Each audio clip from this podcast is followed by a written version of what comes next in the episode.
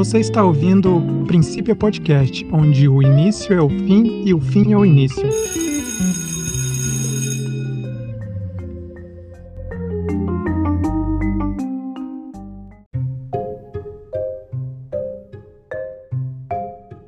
Olá, pessoas. É, esse é mais um novo episódio do, do Princípio Podcast. Essa é a nossa volta épica, porque faz muito tempo que a gente não grava.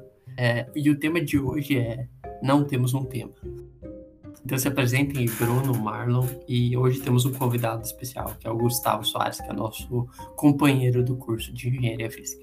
Como o Gabriel acabou de falar, a gente não tem um tema específico, a gente vai falar um pouco sobre a universidade, filmes, séries, etc. E é isso. Todo mundo já me conhece, né, dos episódios anteriores. Então é isso. Não tem muito o que falar. Vamos lá, Marlon. É, como apresentado aí, para quem não me conhece e não assistiu nenhum episódio até agora, tá cometendo um grande erro, mas meu nome é Marlon. e a gente hoje tem um convidado especial que tá com a gente no curso, não sei há quanto tempo. E ele vai se apresentar agora. É, boa tarde, boa noite, bom dia, não sei que horas estão ouvindo o podcast, mas eu tô no curso aí de engenharia física faz, sei lá, três anos? Desde 2019, eu também não sei, Marlon. Eu não sei desde quando que eu tô, mais ou menos. É isso. Ah, resumindo, desde 1950. É, isso aí, isso aí. Quando entra, entra num limbo temporal que você não sabe onde tá. É, é, mano, eu, a pandemia não ajudou muito. Vamos concordar que, assim, se vocês me perguntarem hoje o que, é, que ano que você tá, em qual matéria que vocês estão fazendo, é de que ano, me, me, dá uma complicada, eu tenho que pensar um pouco. Ainda mais chamando o semestre de 2020.9, alguma coisa assim. É. Exatamente, exatamente. Não tá me ajudando muito. Eu tenho uma hipótese muito interessante. Eu acho que a gente entrou em uma fita de móveis invertida quando começou. quando começou. A gente não saiu ainda. Quando a gente tá indo pra uma direção, muda do nada, mano. É impressionante. Esse cara é besta, velho. Ô, tá ligado, tá ligado? Quando você tá no The Sims, aí você pede pra pessoa ir fazer um, uma ação e, e você cancela do nada ela fica bugada? Então, eu tô assim no curso. É isso. Olhando pro nada. Caraca, esse, esse aqui é um velho amante dos The Sims, então? Mano, eu não eu, pior que eu não gosto de The Sims, eu não, nunca joguei, mas esse meme é muito bom. Não é que eu nunca joguei, eu não, não ligo muito. Ô, louco. Eita. Ah, mas aí eu tenho umas opiniões diferenciadas faz tempo aí, já sou odiado pelo, pelo, por metade do curso por motivos de Star Wars e Interstellar. É isso, complicado. Ó, oh, não vá falar mal do meu Interstellar, hein? O cara vai ser a última participação do Gustavo aqui. Não, é que eu nunca assisti. Esse é o ponto. Eu não consigo falar mal porque eu nunca fui assistir, eu nunca tive vontade. Ah, eu sou sincero, eu assisti Star Wars Picard e Star Wars Disco... Star Wars não, Star Trek. Ah, tá e Star Trek uh, Discover, eu gostei dos dois. E eu só não assisti os mais antigos porque. Da sono. Foi mal, velho. A, qualidade. Não, não é que da sono, é muito bom. Mas a qualidade visual me deixa muito triste. É que nem assistir Star Wars de 1960, 1950, eu não consigo. Mas os, os antigos são melhores que os novos. Sim, pior que são. Mas é que eu não consigo assistir, tipo. eu começo a criticar que bosta que tá. Sei lá, dá pra ver os, os pontos todo, né, os pixels perdidos, sei lá. Mano, eu tenho o mesmo problema, só que principalmente para jogo. Sei lá, eu queria muito jogar de novo um Resident Evil 4. E eu não consigo, porque eu jogo aquilo, me dá aflição ficar andando com um negócio que uma câmera meio trava. Travado, o negócio não, não mexe. Eu não consigo, eu tenho probleminha. É complicado. É percebendo.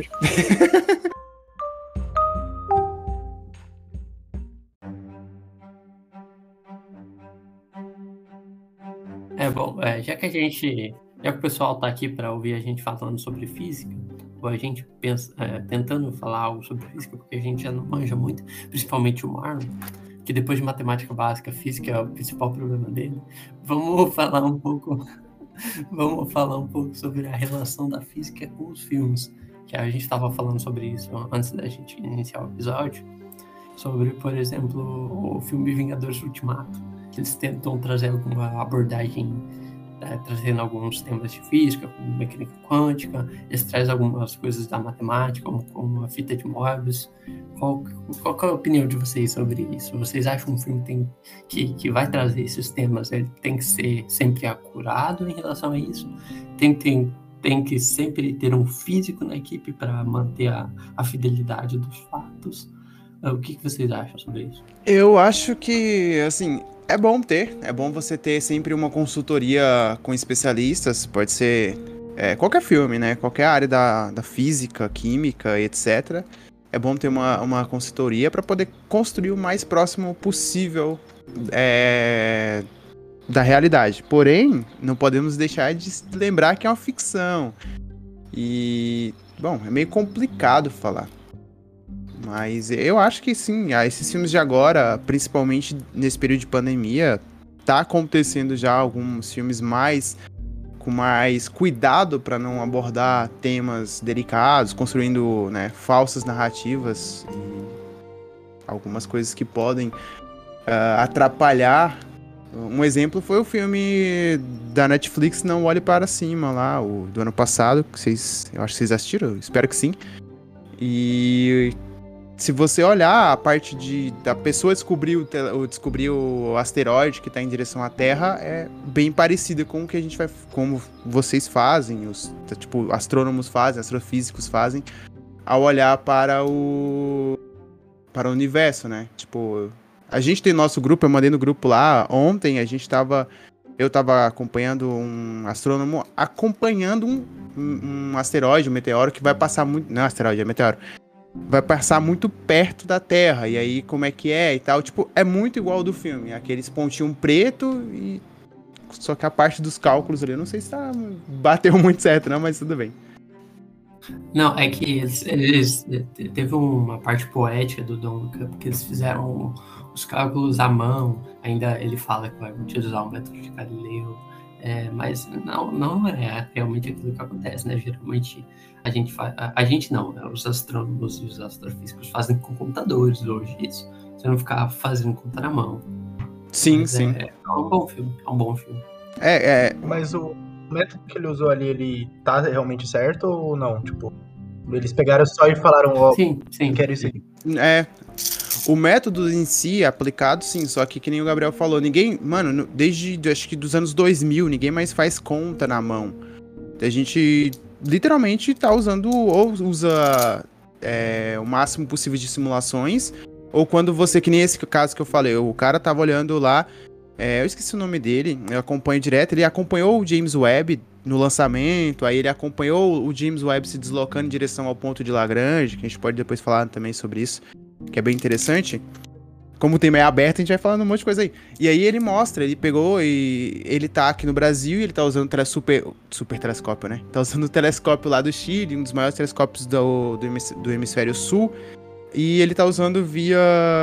Ele tá acessando o computador remotamente e tá. Uh, e ele mostrou a mesma coisa. A mesma coisa que a gente tá olhando. Você vê um monte de pontos pretos, aí ele fala: ah, isso aqui são estrelas que estão bem distantes, elas não vão se mover. E aqui é o James Webb, esse bichinho bem pequenininho se movendo muito rápido.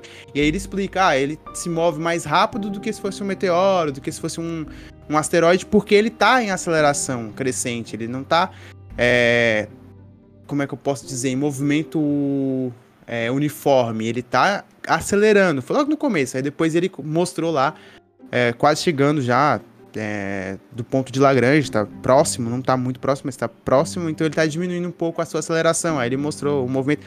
Eu posso depois deixar até o link do canal dele, que está salvo lá, as lives que ele faz, é bem interessante. Eu vou até pegar para vocês aí.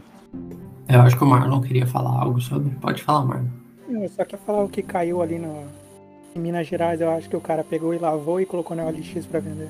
Mas como assim? Cara, eu comecei a dar risada com isso, mas foi muito bom. O cara, o cara lavou. O cara lavando com IP, mano. Detergente todo bonitinho, mano. Muito bom. Achei incrível, na moral. Ah, nesse, nesse contexto, quando eu, eu morava na Bahia, eu tava no último ano da, da, da, da do ensino médio, eu vi um asteroide.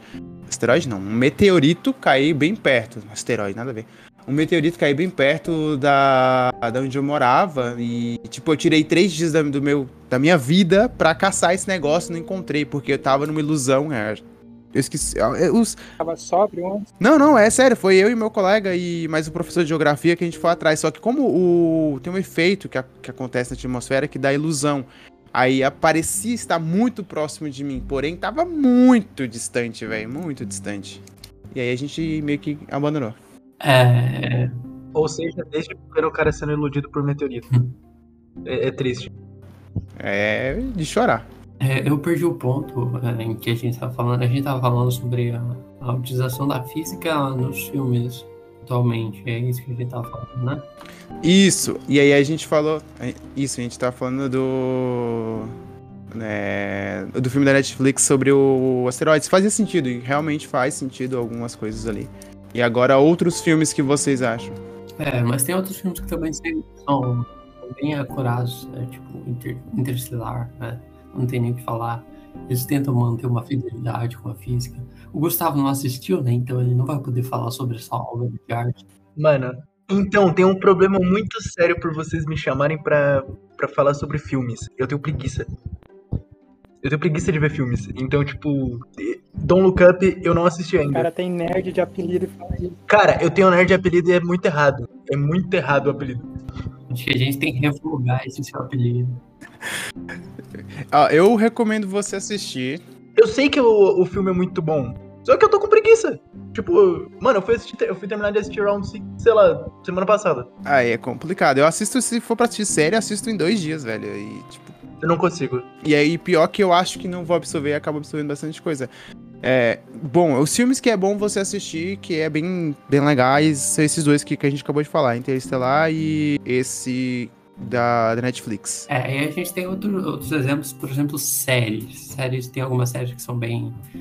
trazem alguma coisa de física que são bem interessantes. Por exemplo, Dark. A gente não pode falar disso sem falar de Dark. Dark é excepcional, porque além de falar de física, eles traz algum, alguma abordagem filosófica para coisa que deixa tudo mais incrível. E tem outra série também que as pessoas falam muito. E o que mais tem na física é traição. Eu, eu, queria entender agora qual que foi. Mano, qual que foi a traição de Dark? Agora que eu buguei. Não lembro. O que não teve de traição. Né? Você já começa os cinco primeiros segundos da série é traição. Não, eu terminei a série. Eu, por incrível que pareça, eu terminei Dark, mas eu não lembro de traição. Os cinco primeiros segundos da série é traição. Ele assistiu outra série. Ah, verdade, o do moleque. Não, o do o amigo do cara lá. Nossa, verdade. A mulher vai no passado pra trair, velho. Não, não, não, porra, não foi uma traição. É porque o cara tinha sumido lá da vida, mano. Isso acontece. Ah, o cara sumiu pro passado, só é o novo jeito do homem escapar do patrimônio. Vou comprar um cigarro só na loja do passado. Ah, acontece, mano. Vou comprar um cigarro em 1933 e nunca mais voltei. É, mano, aí o cara some por, sei lá, dois anos. Você vai, porra. É assim. O cigarro ainda era legal. Tá, voltando pro tópico principal, tem outra Exatamente. Aí. Não, mas o maior problema. De... O maior problema. Calma aí. O maior problema dessa série não é traição, é. Qual que é o nome? Nossa, deu muito branco o termo. Que tem em, em Game of Thrones pra caramba também? Disputa por terra? Disputa por terra. Não. Mas é uma boa. Ai, deu branco. Ah, depois eu lembro. Vai, continua aí. Tá, é, voltando a falar de séries que tá, tem, tem bastante é, física e são bem fiéis à física. Outra série que é incrível, pessoal sempre fala é, nos podcasts de física, é The Expanse. Eles tentam manter uma, uma fidelidade muito incrível. Por exemplo, tem um problema que eles tratam na série, é que se dois planetas que estão muito distantes entrar em guerra, existe a possibilidade de quando você mandar uma nave do seu planeta para o outro para destruir o outro planeta, quando ele chegar lá, o outro planeta pode nem existir mais. É, então é, é, uma, é uma boa série, recomendo vocês. Vocês conseguem pensar em outros exemplos? Cosmos, a gente tá falando de séries, Cosmos é a série literalmente da física, a gente não pode deixar Cosmos de fora, são as duas, são...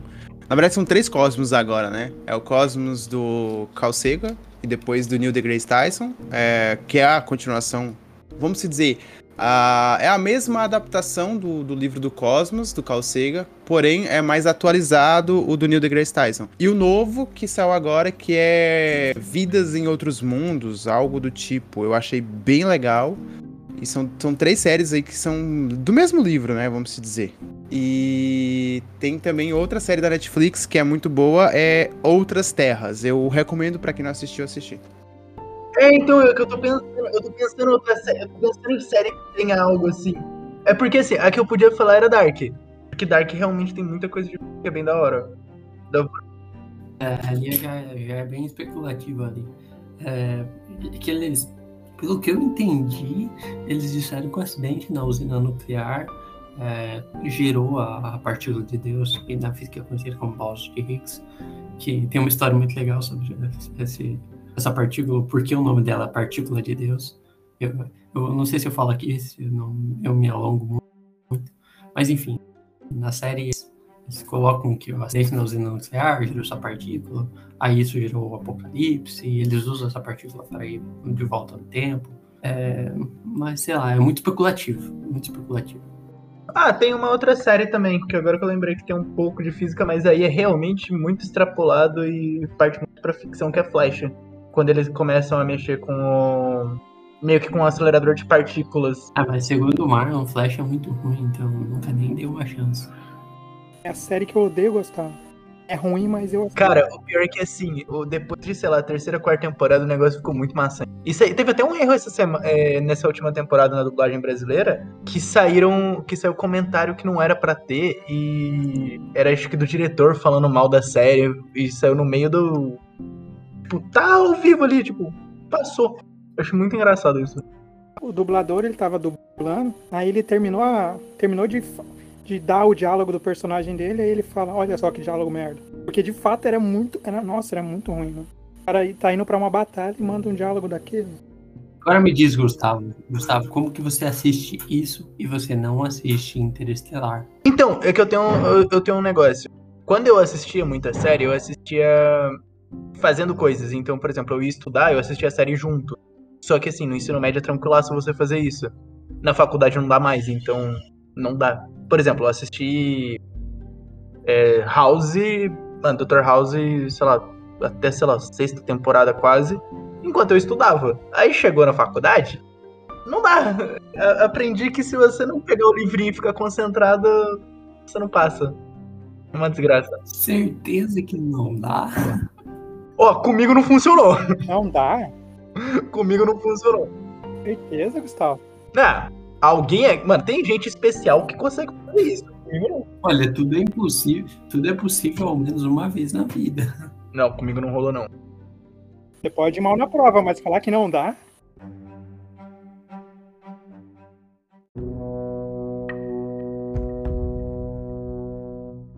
É, continuando com séries. Tipo, eu sou, eu É meio difícil falar, porque eu assisto todo tipo de série que envolve ciência tem a ciência de tudo do Stephen Hawking. Então, tipo, cara, tem bastante série, tem que envolve física, principalmente física, né? Tem Apollo, tem Apollo, a missão à Lua. Tipo, isso aí é tudo do Disney Plus que eu tô falando, galera. Eles não estão patrocinando, mas eu eu acabo assistindo do National Geographic. E na, na própria Netflix, pra quê? Todo mundo tem Netflix, já teve muita coisa do canal da BBC.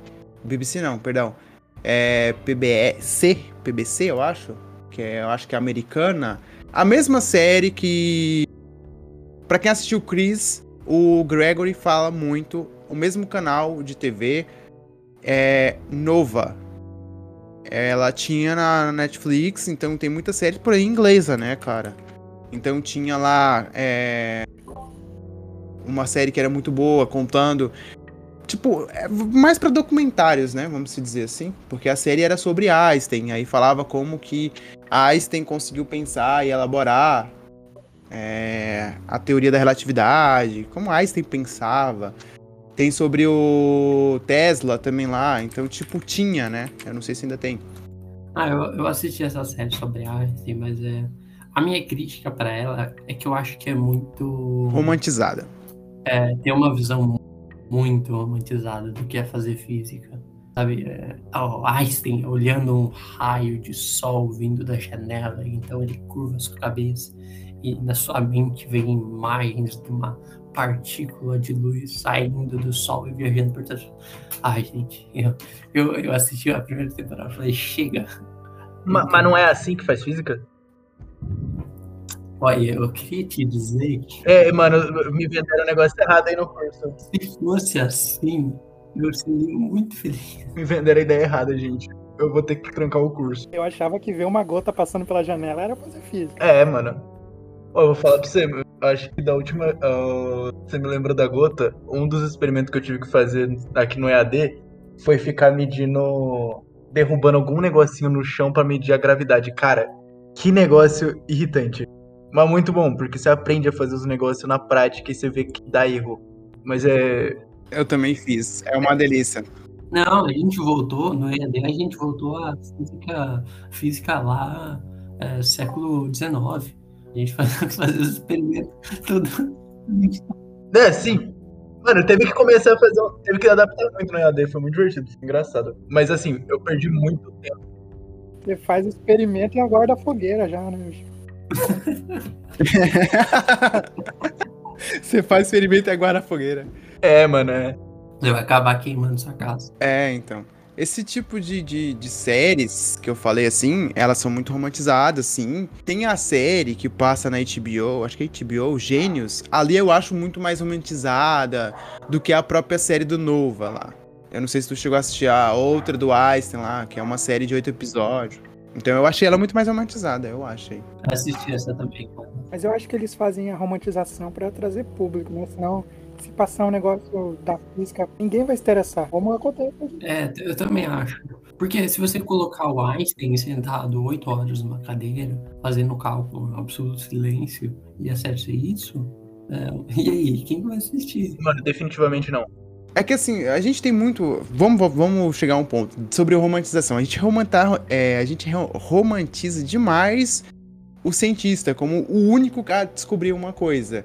Então a gente tem que pensar que não é uma única pessoa, mas sim um grupo, porque atualmente todo mundo faz em grupo, né? Então, sei lá, 10.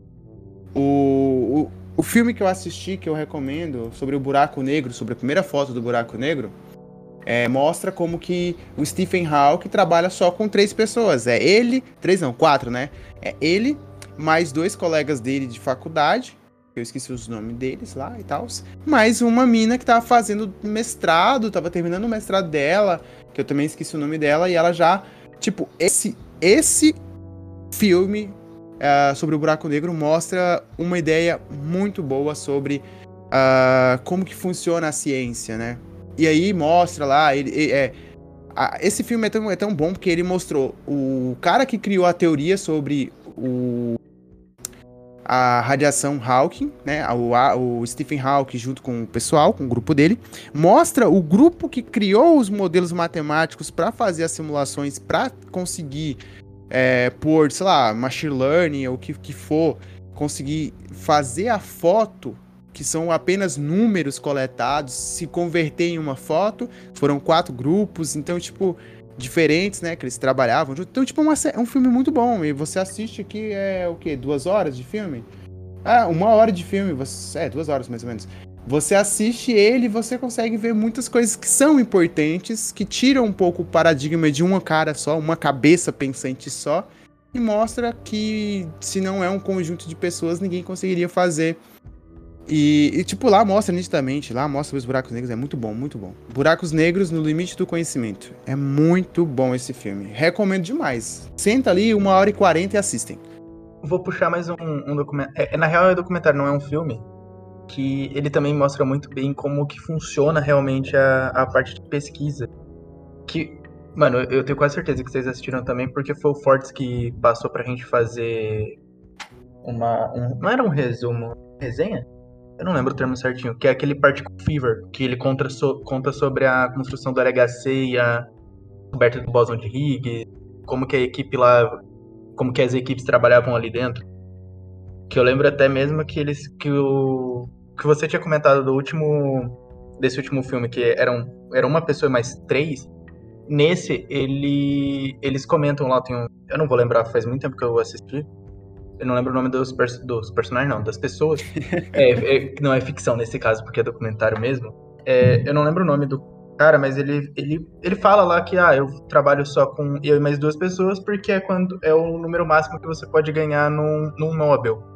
Então, é um negócio que fica nisso, que exemplifica bem o, como que funciona e eles mostram o dia a dia deles. Passando meio que por cima, porque ele não aprofunda tanto. Mas é, é bem da hora, mano. E as curiosidades que você, que você descobre no, no documentário vale muito a pena. Vocês chegaram a ver, né? Ou não? Sim. Aham, O- sim, sim, sim. Ah, tá. Você ia falar que o Forte deu vacilo com vocês, mano. Não, não. Ele passou esse. Foi o primeiro, um dos primeiros filmes. Aí Isso. depois ele passou sobre o carro elétrico. Não, o primeiro filme foi sobre o dilema entre. É um. É um filme que. Bom, ele é muito criticado. Ele tem uma. Eu não sei se. Como é que posso dizer?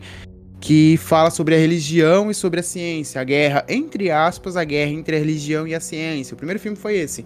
Pra gente entender um pouco, que eu esqueci o nome do filme lá, de quem é o cara que, que escreveu. Depois passou esse Particle 5. E depois o do carro elétrico, né? O que ele passou pra gente, acho que foi só os dois. Foi só o Particle Fever e o. Do elétrico. É, é a morte do carro elétrico. Ou a fúria do carro elétrico, vingança do carro elétrico, não lembro. Vou até procurar aqui. Ó, eu vou dar, eu vou dar um expose aqui. O professor passou pra gente um. O professor passou pra gente um documentário de, de coach quântico, hein? Isso aí tá, tá errado. não, brincadeira. Ele, que, não, é que ele passou.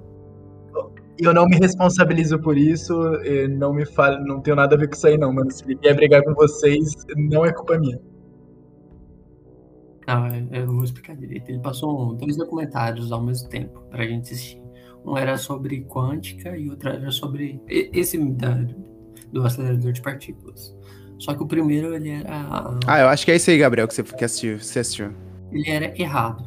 Ele era simplesmente errado. Era uma interpretação totalmente errada da mecânica quântica. Ele queria que a gente mostrasse a diferença entre os dois.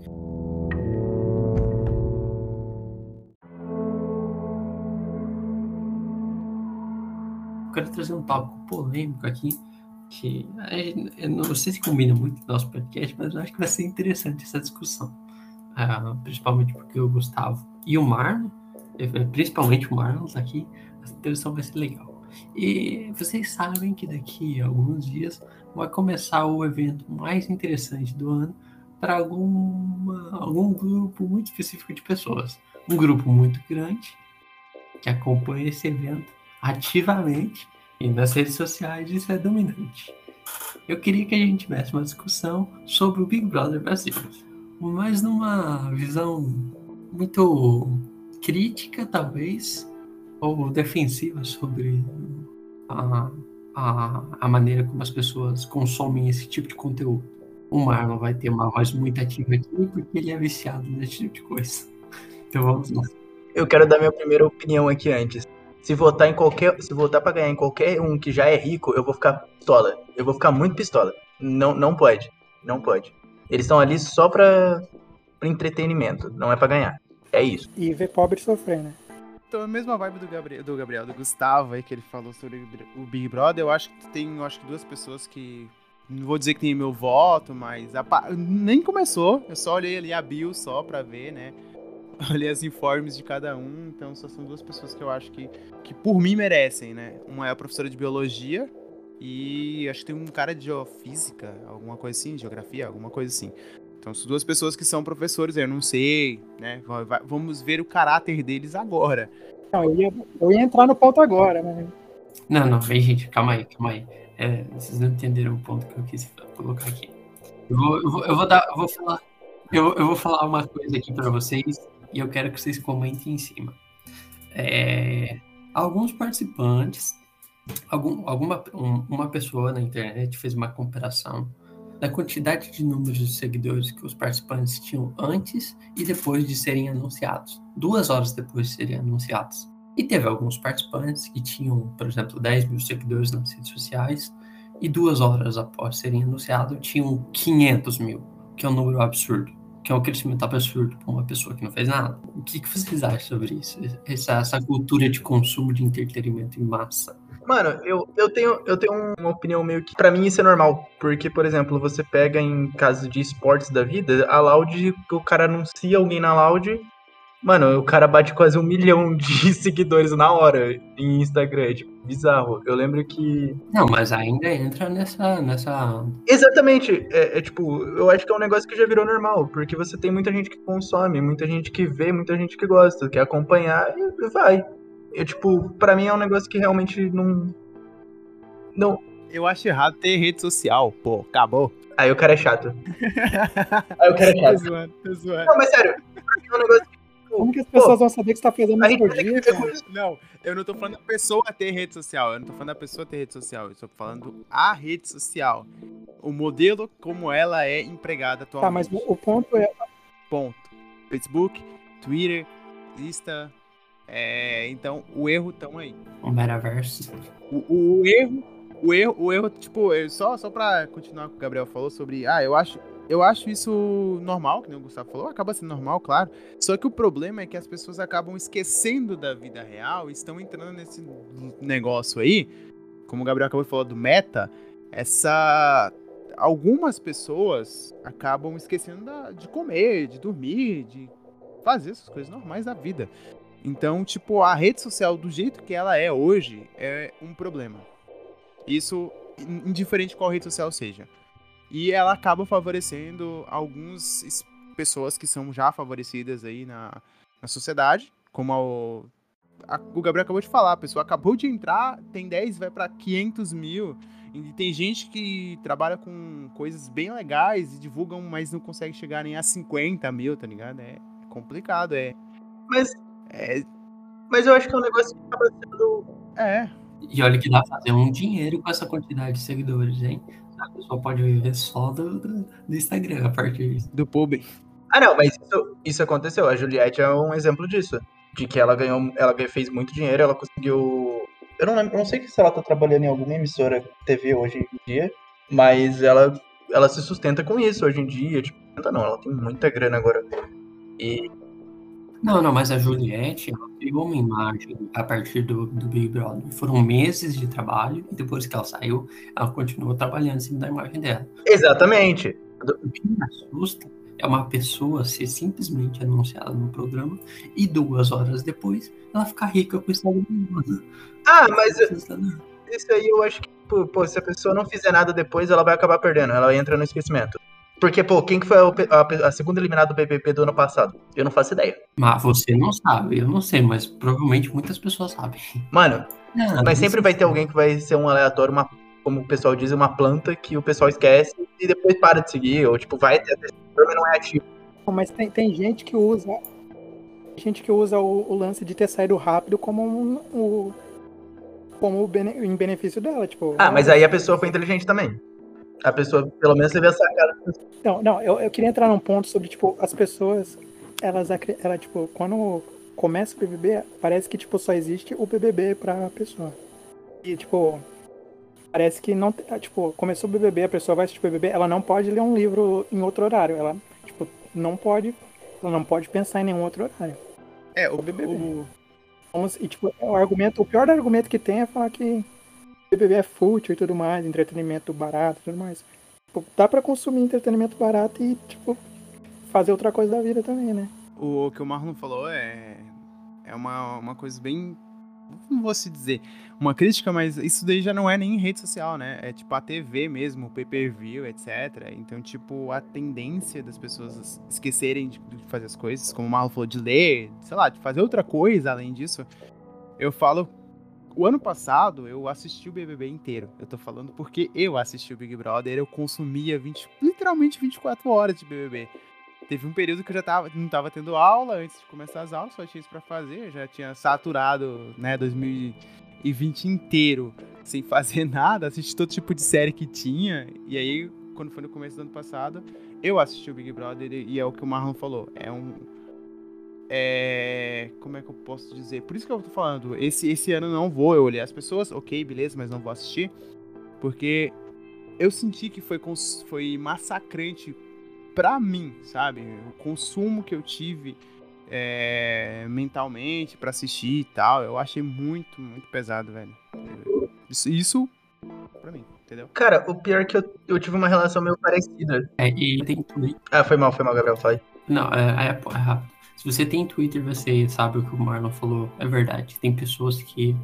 é, o Twitter não para. Depois que o Big Brother começa, até o Big Brother acabar, você vai entrar no. Pode entrar no Twitter em qualquer ponto do dia. Você vai ver lá no, nos Trend Topics o- algo sobre o Big Brother. Vai estar lá. E, então existem pessoas que vivem só pra isso. Mas pode continuar. Não, o, o meu ponto é muito parecido com o do Bruno, porque acho que foi 2020. Sim, sim, sim. Acho que foi o de 2020. E eu não. Mano, eu assisti, assisti entre aspas, porque eu acompanhava por Twitter sem querer. E, tipo, mano, é, o Twitter era inteiro daquilo, então eu sabia o que acontecia porque só tinha aquilo. Só que eu acho que pega um ponto, pelo menos pra mim, de, pô, esse ano eu vou assistir? Talvez, assim, porque aparece no Twitter e eu vou acabar mexendo e vou acabar sabendo, mas não vai ser um foco porque eu tenho coisa pra fazer agora. Na, em 2020 não tinha nada. Tipo, eu tava trancado numa casa, jogando LOL, Valorant e Dark Souls. Então, tipo, mano, eu não tinha nada pra fazer. Então, tipo, acabava sendo um conteúdo que, ah, por que não? Mas assim, eu acho que é o que acaba sendo de prioridade para Você tem prioridades na vida, então, tipo, eu vou conseguir assistir tudo? Eu vou querer assistir tudo? Não, porque eu tenho outras coisas para fazer. Tipo, a, pandemia acabou? Não, mas pelo menos minhas aulas voltaram, então, tipo, eu tenho que estudar, eu tenho outras coisas fazer. É, então pega nisso. É que assim, o, o, o questão do Twitter, é, que o Gabriel falou, é, tipo, o grande problema é, deixa as coisas que estão, que são relevantes ficarem de fora. Aí o Twitter vira essa poluição, como o Gabriel acabou de falar sobre. Só tem isso, mano. Você vai entrar agora, já tá agora, mano. Já tá hashtag subindo pra tirar a pessoa do Twitter e etc. E, e tipo. Então, para consumo rápido, né? Se quiser só consumir, dar uma olhada e cair fora, é isso aí mesmo. Você entra ali, olha e sai fora. É, eu, eu gosto do ponto do Marlon, sabe? É possível você consumir um, um programa de entretenimento barato, tipo, não só como Big Brother. Assistir uma série, tipo, sei lá, Brooklyn Nine-Nine, você pode assistir, você pode assistir Dark, como a gente falou, você pode assistir qualquer outro tipo de coisa e seguir a sua vida. Mas tem outro problema que o, Big, que o Big Brother traz, na minha opinião, que é as pessoas gostam muito de julgar os outros. E parece que todo mundo sobe num palácio moral e todo mundo vira perfeito. Se você tem Twitter, você sabe que isso é verdade. Por exemplo, o que aconteceu, acho que no, na última edição, né? Que tinha aqueles participantes, a Carol K. É, eu nunca assisti Big Brother e eu sei disso, sabe? Quão, quão estranho isso é. Tem aqueles, aquele, teve aqueles participantes, a Carol eu acho que Lucas. O Projota. Alguma coisa assim. E que todo mundo, assim, esculachava eles. Isso saiu muito da bolha do programa. E você vê hoje em dia, ninguém fala dessas pessoas, as pessoas simplesmente seguiram a vida delas. Não, o pior é que o Projota, no caso dele, ele não seguiu a vida. Tipo, ele perdeu muita coisa. Ele não tem. Ele perdeu a carreira dele naquilo. Ele teve uma declaração dele, acho que semana passada retrasada, falando que ele não consegue mais fazer nada. Eu não sei, cara. Por conta disso. Que foi a pior coisa que ele fez, que ele perdeu ele perdeu a tudo dele lá. Não sei, eu gostava das músicas deles, eu, eu... É que assim, vamos lá, vamos aos pontos. É que assim, o que, eu, o, que o Gustavo falou, o Gabriel falou, é... Eu assisti, então, eu assisti 24 horas, assisti pay-per-view do BBB, do ano passado. Tinha o Projota, Carol Conká, etc. É, eu escutava as músicas da Carol Conká, eu escutava o Projota. Então, o que tava ali em, na questão, Gabriel, que tu falou sobre a gente ah, se sente com uma moral melhor, como é que eu posso dizer? Melhor que o dos outros. Só que, cara, você vai olhar a música do Projota, a música da Carol com K, não estava condizendo com o que ela estava fazendo lá dentro e com o que ele estava fazendo dentro. E aí, entra na questão que o, que o, Gustavo falou, que ele não consegue mais nada, sim, porque o pessoal tem. E por isso que eu falo que o problema da rede social é a cultura do cancelamento, mano. Geral cancelou eles, geral cancelou ela. Então, tipo, eles estão literalmente. Eu não sei se com a Carol com K, acho que ela já. Até que ela já, né, voltou. A Carol com K acabou se. Uh, tendo uma reviravolta. Não sei como é que tá, não, não acompanho mais. Mas o Projota mesmo provavelmente foi bem complicado, que ele já declarou que tem que acabar com essa cultura de cancelamento, etc. Mas isso veio da rede social, entende? Cancelar a pessoa vem da rede social. Queria tocar. Então, nesse ponto, tipo, tem, a gente tem a, a parte do desassociar o artista da obra. Tipo, tem escritores como a mulher lá de Harry Potter, o Monteiro Lobato, que eles, têm, eles são pessoas pô, um pouco desagradáveis, assim, por se dizer. Tem obras que muita gente consome. Pô. Nazista pode ter a melhor obra. Eu, eu vou colocar um negócio, transfóbica também não. A gente vai. É, se você gosta de Harry Potter, você tem que fingir que é, sei lá, a. a qual, que é, qual que é a atriz da Hermione? Tem que piratear na internet. Ah, a, ela é transfóbica assumida. Tipo, ela faz declaração. No, ela fez um monte de declaração no Twitter de transfobia, tipo, escancarado. E você pode ver que no livro você não tem representatividade LGBT também. Tipo, fica bem, tipo, é um livro muito padrãozinho norte-americano de pessoas brancas. Tipo, tem, sei lá, dois negros. E Monteiro Lobato tem na própria obra declarações, então. O que eles fizeram ali não chega aos pés desses aí que a gente tá citando aqui agora, velho. Pra mim é, velho, você é antissemitista, você é nazista, você acha que o nazismo é perfeito? Não tem vez. Pode ser. Pode, poderia ser Einstein, velho. Poderia ser o maior gênio que a história já viu. Não tem vez. O cara apoiar o maior, é, tipo, massacre de pessoas que já existiu na face da Terra. Você vai ler, que nem eu li o livro do Einstein. Cara, você vai ler, ele fica triste com tudo o que as pessoas falam dele. Ele mesmo. Einstein era. Vamos lá, já vamos entrar. Ainda acaba entrando em política, vamos lá. Einstein era socialista, tendendo pro comunista. É ateu, só que ele não ficava criticando Deus que nem as outras religiões criticam outros tipos de religiões, né? Religiões da África são criticadas por, pelo cristianismo. Einstein, não, Einstein era ateu e ele não criticava abertamente, ah, eu odeio não sei o que, eu odeio isso. Não, cada um estava no seu lugar. É, Einstein é vegano. Einstein era vegano. E você não vê críticas de Einstein a pessoas que comem carne. Ah, tem que matar as pessoas que comem carne porque mata animais. Não ele tá no lugar dele, é, resguardado com a ideia e as coisas dele. Entendeu? São coisas que a gente tem que. É, quando você extrapola isso para sua arte, querendo influenciar outras pessoas, e ainda mais questões de. Cara, olha o tanto de judeu que morreu, velho. Vocês já pararam para pensar que antes do Brasil entrar na guerra, o Brasil era um país que apoiava a Alemanha e o eixo? O Brasil era um país nazista. Então, tipo, as pessoas que são hoje desse jeito acabam sendo, tipo, é, vamos dizer. Uma crítica que eu faço também à questão do cinema e tudo mais aí, a romantização do holocausto e tudo mais. Isso é horrível, velho. Não tem que ficar expondo coisas bonitas, tem que expor o que tava. que fizeram de ruim mesmo. Eu sou meio radical. Eu vou. Eu, não, eu não sei se eu chego tão radical quanto Ti, mas eu concordo em muita parte, porque para mim é, eu não consigo fazer dissociação de autor e obra.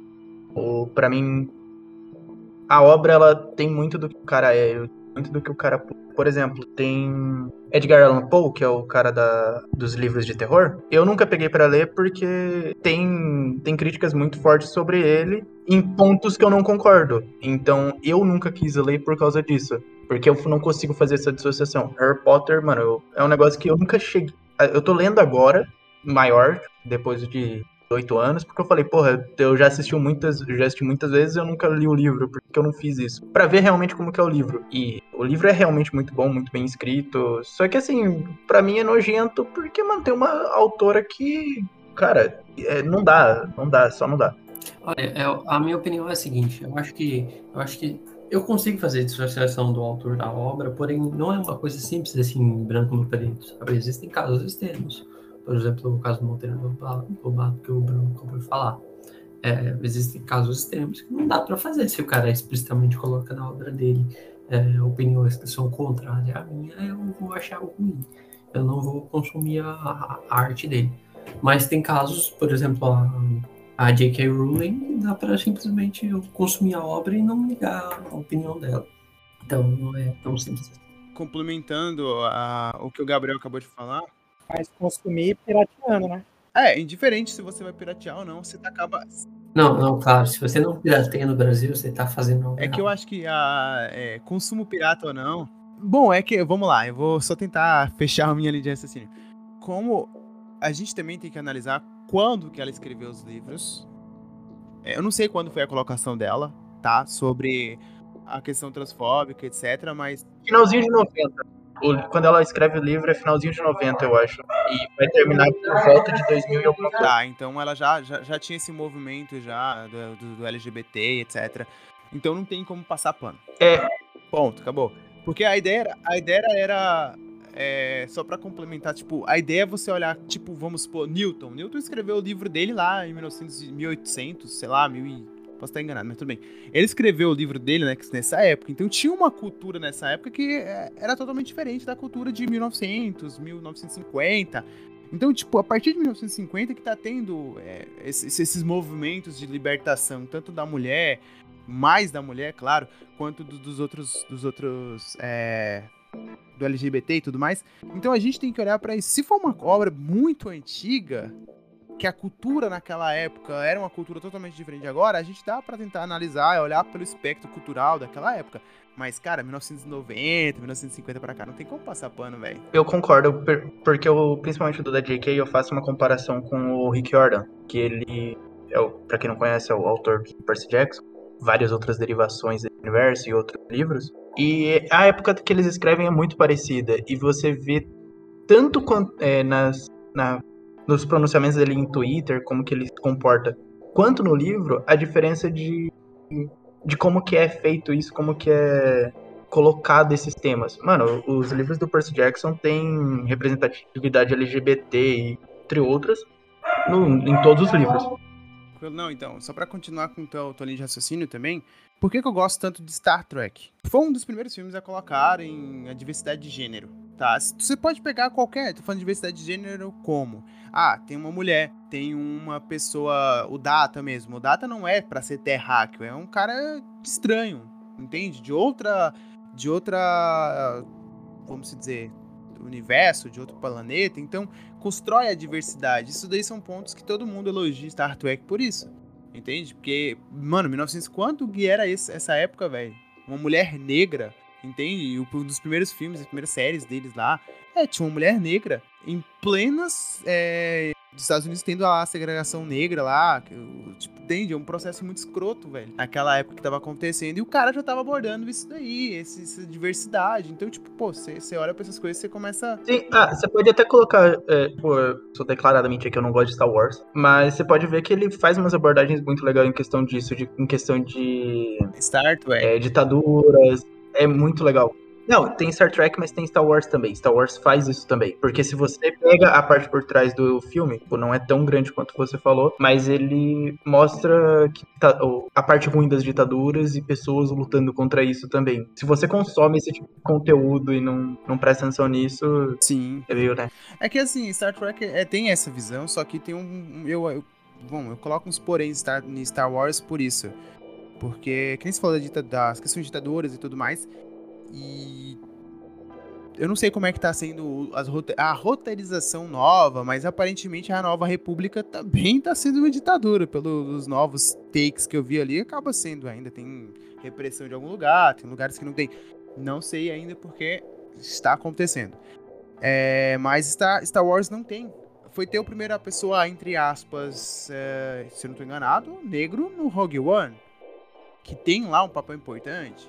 Star Trek é 1950. É, Star Trek tá muito na frente. Entendeu? Mas tá muito na frente. Star Trek. Entende mais ou menos a lógica que eu quero chegar? Mas, mas o, os fãs são muito, tipo, aloprados. Tipo, eles vi... Aconteceu um beijo de. Acho que. Um beijo gay, tipo, de dois segundos no fundo de uma cena Star Wars e a, a galera, tipo, simplesmente surtou o negócio atual acontecendo e o pessoal, tipo, não, não aceita isso em, em, um, em um universo que claramente é é para ter diversidade e tudo mais, e eles não aceitam. É, tipo, é bizarro um negócio desse. Igual com política na, durante toda a saga. Eles acham que não tem política. Em Star Wars, tu fala, né? É. Ah, sim, sim. Ah, Star Trek também tem. Que nem o Gabriel falou. Gabriel não, o Gustavo falou sobre a questão de ditaduras. Uh, Star Trek Discovery eu achei muito foda, porque. Ou teve lá, né? É, tem a questão de multiverso dentro da própria franquia, que a pessoa acaba indo para outro planeta e tem uma ditadura, e aí a pessoa acaba tirando o, o super chefão, a su, esse cachorro ficou louco ali. A super. É, tipo a imperatriz de lá, eles arrancam a imperadora de lá, leva para um, um planeta, um planeta, não, uma realidade diferente, muda toda a visão dela e ela volta deixando de ser uma ditadura, tá ligado? Tentando ser, tentando tirar a ditadura. Então, tipo, Star Trek, mano, é um dos, tem umas séries muito boas. O próprio Picard é muito bom. E. Cara, é, tipo, não tem como. É, é, é, política. Star Trek é política. Pronto, acabou. Resumi tudo pra vocês. É muito político ele. Posso voltar? Posso colocar num ponto? Vou trocar um pouco de assunto? É, foi de BBB a Einstein, a história. É isso que eu ia falar, e acho que já, então, já foi pra um lugar que não tem. Só que não vai ter, só que não vai ter nada de física, tudo bem? Vai, mas vai continuar em É, qualquer coisa a vai gente te multa. né? Não, Ó. tá falando sobre o Big Brother já. Justo. Tem um negócio que eu. Um tema que eu acho que é legal. É séries que você pega, que você tem a parte de raciocínio lógico ou parte de realmente você vai aprender algo com isso. E eu coloco duas que a gente não tinha citado, que. Porque não pega muito. não pega física em si mesmo, focado. Seria Sherlock Holmes. Ah, no caso, Sherlock, que é a. Foi da BBC. Foi a BBC mesmo que fez. É, mano, você pega a abordagem intelectual que o cara tem, tudo bem que ele é arrogante, tem todas as coisas aí, Sherlock, fica de cada um, mas eu gosto muito do personagem. E, cara, é incrível, porque o cara é muito inteligente. O cara tem umas sacadas. Acho que no primeiro episódio, quando ele conhece o. Meu Deus do céu, deu branco o nome do amigo dele. Watson. Isso, o, quando ele conhece o Watson, ele. ele. Mano, ele. É porque essa série é passada em, como se fosse no, nosso, no nosso tempo. Então seria 2011 para 2013, mais ou menos. Acho, que- não, 2017, não, é mais novo do que eu pensava. É, e ele. Ele descobre que o cara lutou em, na guerra do Viet- Vietnã. Não, do Vietnã não, do. Do Iraque. Iraque? Gente, eu sou muito ruim com história, desculpa. Enfim, ele foi pra uma guerra, ele. Era, eu não lembro a guerra, foi, sei lá, por volta de 1990, sei lá. Ah, então se foi essa ideia do Iraque, a, a do Iraque não, desculpa, a Afeganistão. Isso, é a do Afeganistão mesmo. Ele descobre, tipo, em dois segundos que o cara tinha lutado no Afeganistão só por causa do corte do cabelo dele, a, o jeito que ele andava, porque ele era, ele era aleijado, e a, a cor de pele dele com. Tipo, a mão dele não. A mão dele era mais branca do que o resto do corpo, porque ele tomava mais sol no resto do corpo. Mano, é um bagulho incrível. É muito da hora ver o raciocínio lógico que ele usa pra descobrir cada coisinha. E é uma coisa que, assim, ser humano meio que normal vai conseguir fazer isso? Provavelmente não, mas é algo que não é tão viajado quanto, sei lá, eu vou construir uma armadura que vai me fazer voar e lançar raiozinho. Mas é uma coisa que você falou que eu acho que uma pessoa normal tem que sim condições, mas ela tem que ser muito, muito intelectual, muito leitura, Sim, porque a questão da pessoa estar aleijada, se você for estudar a história da guerra do, do Afeganistão, você vai perceber por que que ela é aleijada. exato. Os caras Mas tu tem que ter muito conteúdo. lá eles cavavam buraco. Eu consumo muito sobre história e guerra. Então, lá nessa época aí, os caras escavavam um buraco, deixavam um monte de armadilha cheia de mato. Então, vé- sabe, eles não tinham confronto direto, mas sim era tática de guerrilha. Os caras ca- escavavam, em vez de você ter confronto de tiro, né? Porrada e bomba frente a frente, não. Eles deixavam tudo mocado, cavava buraco, fazia com ferro, um monte de coisa assim. Aquelas armadilhas de pegar animal, sabe? E aí o exército ia invadir, os caras pisavam na armadilha, perdiam um pedaço da perna, tá ligado? É totalmente diferente da guerra, que nem a Segunda Guerra Mundial e a Primeira Guerra Mundial, que foi muito mais violenta de confronto armado mesmo, né?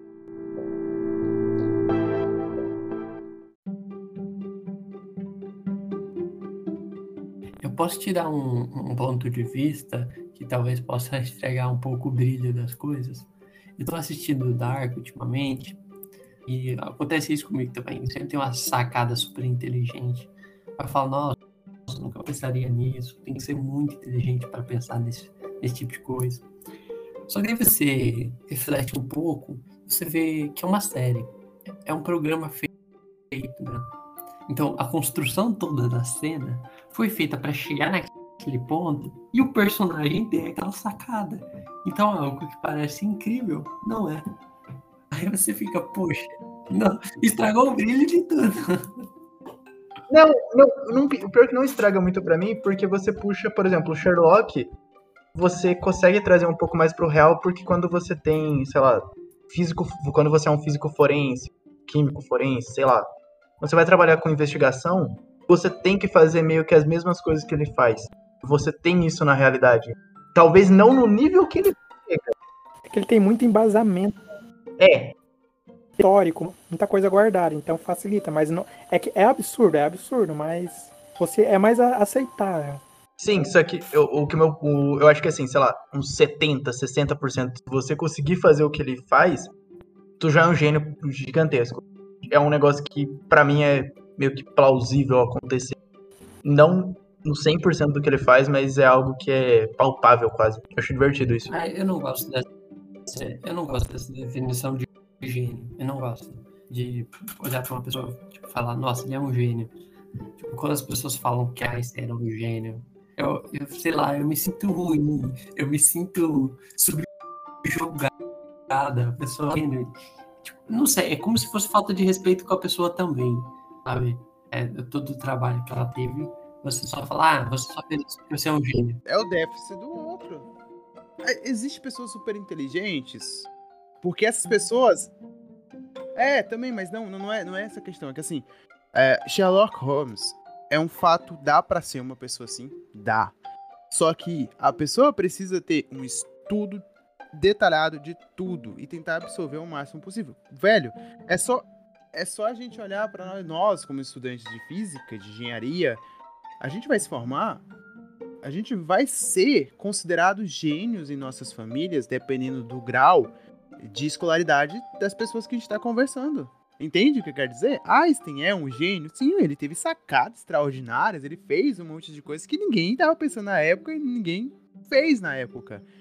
Mas qualquer um de nós podemos ser considerado gênio em qualquer lugar que a gente for, com, a, é, o- com o nosso conhecimento, que nem, ah, vamos supor, Gabriel tá fazendo, sei lá, física quântica. O Gabriel vai ficar especializado em física quântica. Aí o Gabriel vai ser um gênio comparado a mim, que não sei bosta nenhuma de física quântica. Eu sei nada. É isso que eu quero dizer. Um gênio não. Não existe gênio isolado em uma ilha. Porque é, para você ter um gênio, você precisa ter comparação com alguém que não é um gênio. E o, o exemplo que você deu. é, vai, vai existir um certo ponto que a sua área de conhecimento, o seu conhecimento dentro da sua área é maior do que o conhecimento de todo mundo que está próximo a você. Então você é o gênio naquela situação. Aí quando alguém chega e diz, ah, Einstein foi um gênio, eu fico um pouco que. Como assim? O que é ser um gênio? Einstein foi um monstro na física. Einstein foi um monstro, isso é inegável. Mas o que é essa, essa entidade gênio que as pessoas falam que ele é? Isso me incomoda muito. Mano, eu acho que é só alguém que é fora da curva. É literalmente uma pessoa que ele é fora da curva. Não é porque ele é um gênio que ele vai zerar. É fora da curva na época e não é. mas então você precisa ter uma curva. Então, mas você tem uma curva. Arranca todas as pessoas do planeta. O Einstein continua sendo um gênio? Se, se Einstein fosse o único no planeta, ele, ele ainda seria um gênio? Não, mas aí, mas aí você, você extrapolou um negócio. Mas é extrapolando mesmo. Mas aí você extrapola um negócio. Tipo, você tem que pegar pro que acontece hoje em. O, o que acontece. Quis dizer, e é mais fácil pra gente poder criar essa linha de parâmetro aí fora da curva, é assim. Olhando pra aquela época, a Einstein olhou pra uma coisa que ninguém tava olhando. Pronto. Ele foi fora da curva em olhar pra essa coisa que ninguém tava olhando. Esse foi um ponto. Ele foi a sacada dele foi essa. Mas ele era inteligente como o Curie. Ele era um Marie Curie é um gênio também. Então, mas a, a área dela, pra comparar com a área de Einstein, são coisas distintas. E qual é o parâmetro pra determinar que ela é o que ele não é? Ou uh, lá, Pocarrier, sei lá o nome dele, que também tinha uma visão diferente. Uh, Niels Bohr, entende? Tudo, são tudo da mesma área. Planck, são tudo da mesma área, na mesma época, perdão. Então são pessoas que, assim, a sacada é a pessoa é muito boa no que ela faz e como que ela está olhando para aquela coisa. Hoje, a gente tem grandes gênios, gênios não, perdão, grandes pensadores, grandes pessoas inteligentes aí que são experts nas suas áreas. Será que se Einstein pegar é, o que ele fez nos anos que ele estava fazendo as pesquisas dele e parasse de fazer aquilo fosse para a área da Marie Curie, fosse para a área do Niels Bohr, para a área, entendeu? Que são coisas diferentes. Ele teria o mesmo desempenho que ele teve na área que ele escolheu? Isso é um déficit que ele, não dele, mas da, da sociedade, que é assim. O, a curva que a gente constrói é uma linha, ah, todo mundo é mediano. Todo mundo tem uma inteligência média, todo mundo só faz a mesma coisa. Quando a pessoa olha e desponta para uma coisa totalmente diferente, ela, essa é a curva que a gente fala. Ele saiu fora dessa linha de parâmetro que é o que a gente vive atualmente, a gente está todo mundo na mesma linha de parâmetro. Quando a pessoa desponta e desenvolve uma teoria que ela vai unificar, vamos supor agora, a física junto entre a relatividade geral e a física quântica, essa pessoa é fora da curva. Porque ela foi para um lugar onde ninguém estava querendo ir, saiu do, do, do, vamos dizer, da, do conforto de estar tá em cima das teorias atuais para construir uma coisa diferente. Tentar desenvolver, tentar é, interpretar essas relações e relacionar todas a, a, as duas áreas da física que estão em aberto aí, né? A, a, junção entre a relatividade e a física quântica. Então eu acho que assim, a curva que o Gabriel, que o Marlon quis dizer, que o Gustavo quis dizer, é essa. É o olhar fora desse lugar que todo mundo tá. Sim, sim, eu, eu, gosto, eu gosto do seu ponto. Mas eu, eu queria uma noção subjetiva, mas é, é, muito mais subjetivo do que isso. Mas eu acho que eu nunca vou conseguir, então eu vou morrer sem, sem entender isso. é que, mano, eu acho que eu, eu, eu aceito muitas coisas de, tipo, serem muito mais fáceis, assim, de pô, o cara, ele é fora do normal no que ele faz? Tá, ele. muito, fora do normal não, tipo, ele é muito fora do normal, ele é um gênio ele é fora do normal, ele é uma pessoa tipo, extremamente inteligente, sabe? Você consegue colocar em meio que top, sei lá, tier S, tier A, tier B, no que cada um ali faz, eu acho que você consegue colocar, pô, o cara é um gênio, porque o cara é muito fora do normal no que ele faz. Não significa que ele é, tipo, pô, eu tenho, eu não sei se foi com, com Einstein ou com Newton, que você pega as relações pessoais deles, eram horríveis. Aí o cara tem uma deficiência. Os dois. É os dois? Os dois. É, então tá bom. Mas Newton era um cuzão. Newton era, Newton era horrível. Então, tipo, é. você viu que tem um. É aquela história de cada um tem inteligência em uma parte, não é uma, um tipo de inteligência só. O cara é um gênio da física, mas aí chega em relação pessoal, você não conversa com o cara, mano. É, até porque definir inteligência é muito difícil. É, definir inteligência é algo. Exato.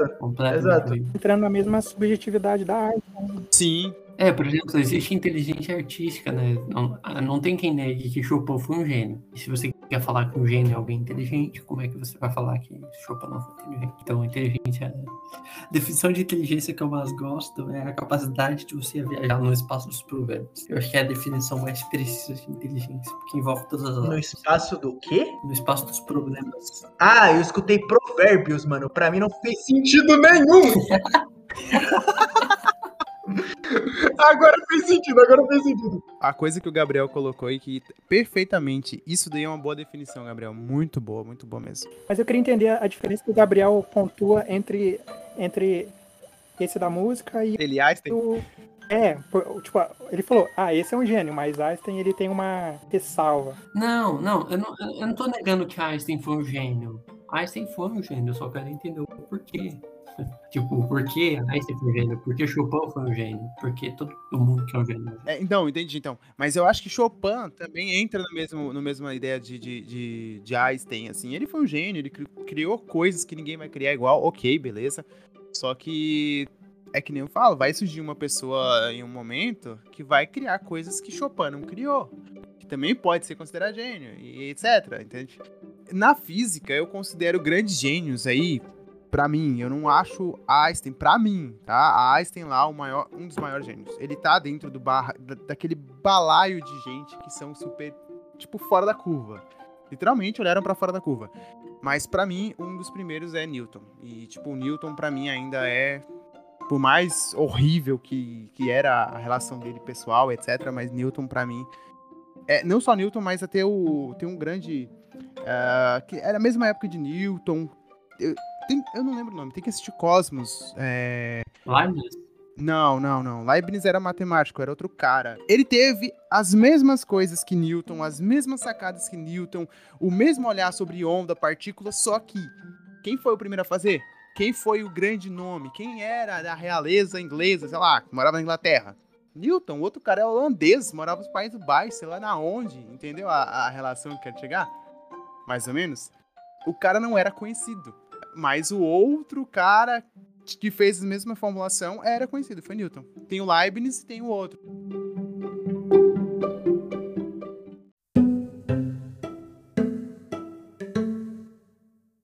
Não, agora, agora eu fiquei curioso no teu top 3 é, pessoas da física mais. Newton, aí vem. tá entre ali Tesla, uh, Maxwell, porque eles, sem eles, Einstein não seria. Você vai falar que Tesla é superior a, a, a, a Einstein? Não, Einstein, não tô nem colocando Einstein. Você vai falar que Tesla é superior a Bohr, a, a Schrödinger? Não, não, vai, vai calma. Deixa eu só explicar por quê. Sem as equações de Maxwell, que sim, foram Maxwell, praticamente sim. de Tesla. Tesla não, perdão. De Tesla não, perdão, Faraday. Falei Tesla, mas não. Faraday e Maxwell. Antes, sem eles não teria Einstein. Sem eles não teriam Einstein. Agora eu aceito. Faraday eu aceito, mas Tesla foi demais. Foi mal, foi sem querer. Então Tesla e era Faraday e o Maxwell. Sem eles, Einstein não seria. Então, basicamente isso, assim. Aí vem o Planck também tá entre esse balaio todo. Não, não, não. É top 3, top 3. Newton, Maxwell e Faraday. Sem eles não teriam um resto, eu acho. Cara, Newton, Newton tem que estar no top Não sei. Newton tem que estar no top 1, praticamente. Top 1, top 2. Não, é, é, é difícil. Ah, o meu, sem sombra de dúvida. O cara, o cara é diferenciado. É, Newton é indiscutível.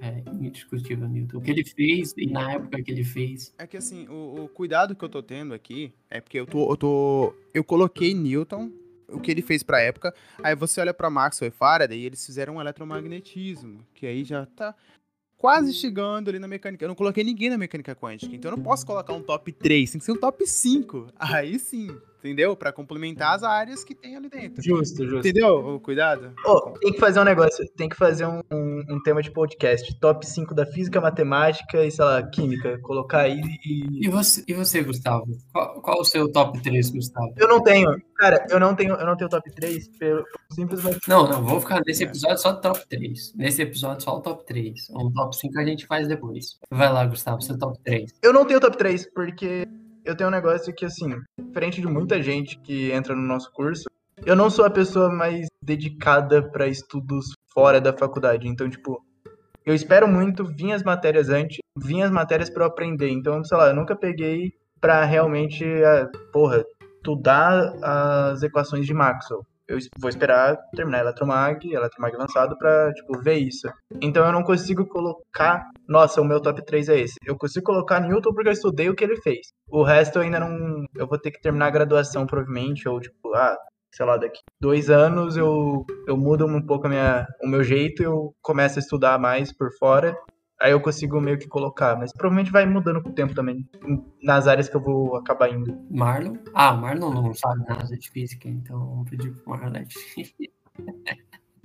Brincadeira, Marlon, vai, se pronuncie. Pra você, Marlon, quem é o teu top 3 matemático aí? O Marlon é um matemático que veio parar no lugar errado. Não, no top 3 físico. Não, eu não tenho que classificar porque eu não consigo nem de filmes, nem de nada. Eu não consigo. Não consigo classificar. Não é, não. Erastóteles e Leibniz, né? É, Einstein e Newton, sem sombra de dúvida, no top 1, top 2. Eu vou colocar Newton no top 1, porque ele quebrou muito paradigma, né? Ele fez muita coisa no nada. Einstein top 2. E top 3, cara, indiscutivelmente, Sheldon Cooper. É, tá liberado a agredir ele quando voltar às presenciais ou ainda não? Assim, só perguntando. Cara, sabe que eu, eu sempre tive uma dúvida? Eu sempre tive uma dúvida que me matou muito por dentro. O que, que o Sheldon Cooper acharia do curso de engenharia física? Foi mal, não gosto dele, não gosto da série dele. Cara, é engenharia e física. Você tem que escolher ou é físico ou é engenheiro. Você não pode ser os dois. Ele ia falar desse jeito, tá ligado? Você não gosta de Big Bang Theory, Gustavo? Não, eu, eu acho muito ruim. Eu acho muito ruim Big Bang Theory, é, How I Met Your Mother, Friends. Eu não consigo achar graça nesse tipo de série. Por quê? Eu acho genial. Desculpa, eu não consigo ver essa graça. E o Sheldon eu acho um cara muito babaca, mano. Eu não ah, consigo cara. gostar desse cara nem por vídeos que eu assisto. É ah, mano! Ah, não! Mas ele evolui, tem toda uma, tem toda uma evolução em 12 temporadas. Ele é uma. Ele é uma... Mano, tu vai, ó, tu vai fazer que nem One Piece, mano, que o pessoal fala pra assistir. Ah, não, depois do, C, do episódio 100 fica bom. Ah, não, não, tô suave. Não, não, é bom desde o começo. É que, não, não. É, é, que eles criaram um personagem que é, é, é, é incrível a, a, evolução que ele foi, foi tendo durante a série. Mas vai, assiste, cara, assiste, é muito bom, dá uma chance. Ele evolui, mas não evolui, mano.